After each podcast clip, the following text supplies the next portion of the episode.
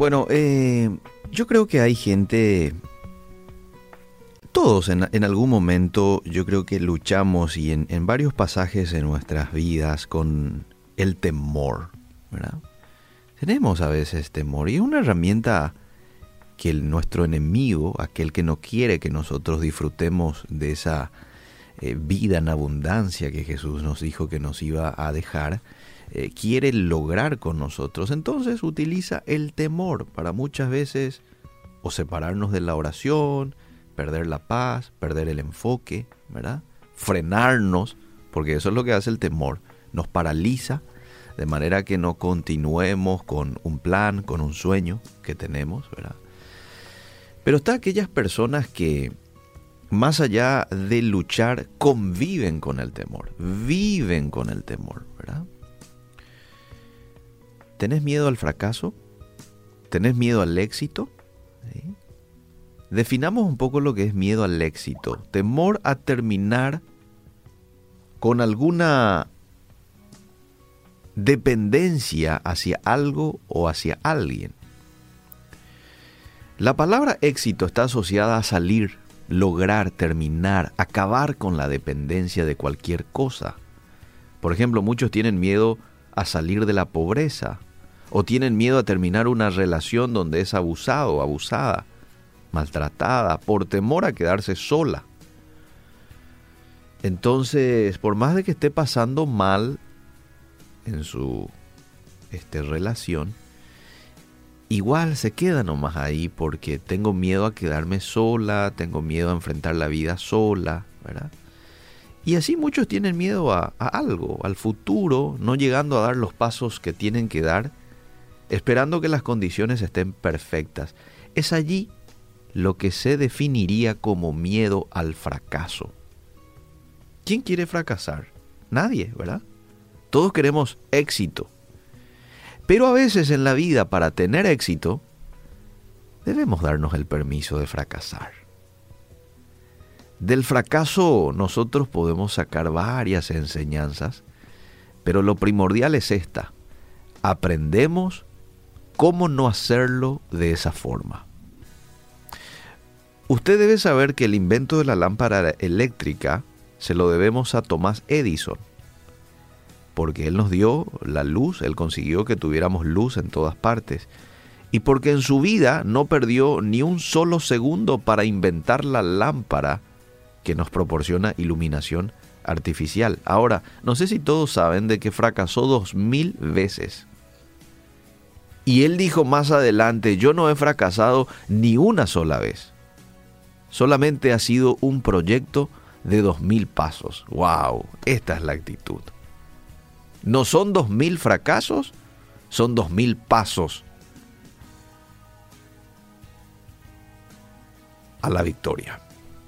¿Sabía usted que una de las razones por las cuales no alcanzamos nuestros sueños es el sabotaje que nos hacemos nosotros mismos? ¿Sí? ¿Te sabía eso? Cuando Dios le creó, Él dijo, y esto está en Génesis 1.26, hagamos al ser humano a nuestra imagen y semejanza. Es decir, Dios depositó en usted, en mí, su espíritu. Y ese espíritu no es perdedor. Ese espíritu es ganador. Algunas personas dicen querer triunfar en la vida y tener éxito, pero al mismo tiempo vemos cómo sabotean sus propios proyectos de muchas maneras.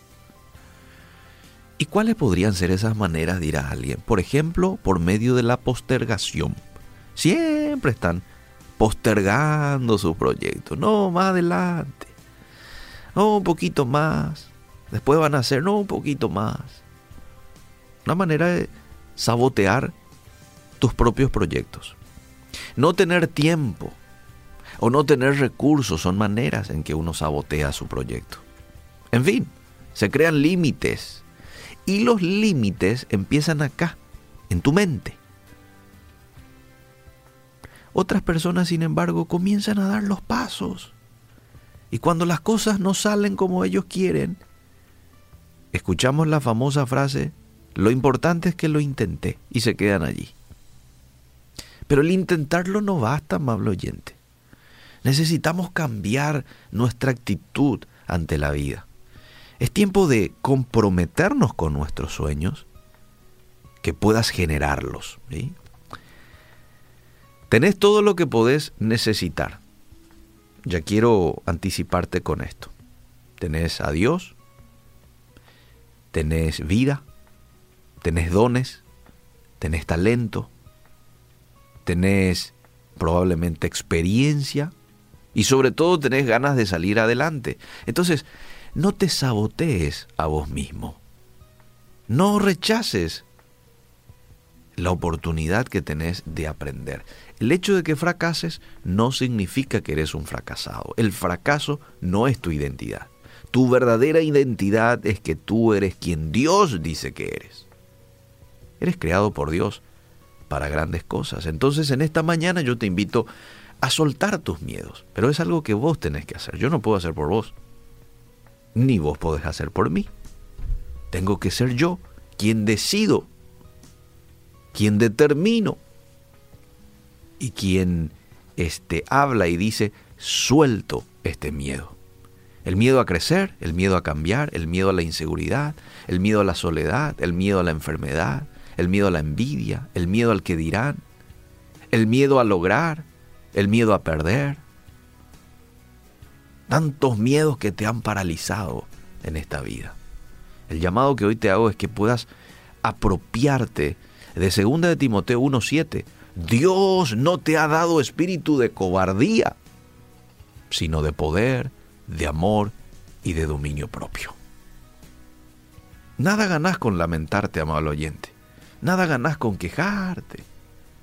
Nada ganás con decirte no soy capaz, no puedo, no tengo, pobrecito yo. La vida ha sido cruel conmigo.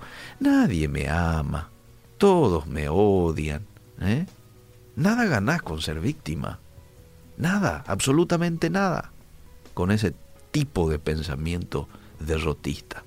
Por eso es que tan oportuno Romanos capítulo 12, verso 1, en donde la palabra de Dios nos desafía a renovar nuestra mente, cambiar nuestros pensamientos, convertirlos en victoria, empezar a ver tus fortalezas, tus dones, tus habilidades. Y cómo Dios va a empezar a usar esas experiencias para alcanzar tus sueños. ¿En qué sos bueno? ¿En qué sos buena? Bueno, enfócate en eso. Y desenfócate de tus debilidades, las cosas negativas aparentemente que, que puedas tener. Lo que Dios te ha dado es para que lo uses, para que vivas bien y puedas ayudar a otros a vivir la vida al máximo. Que Dios pueda hoy renovar mi mente, porque esa renovación de mente me va a llevar a cambiar toda mi vida.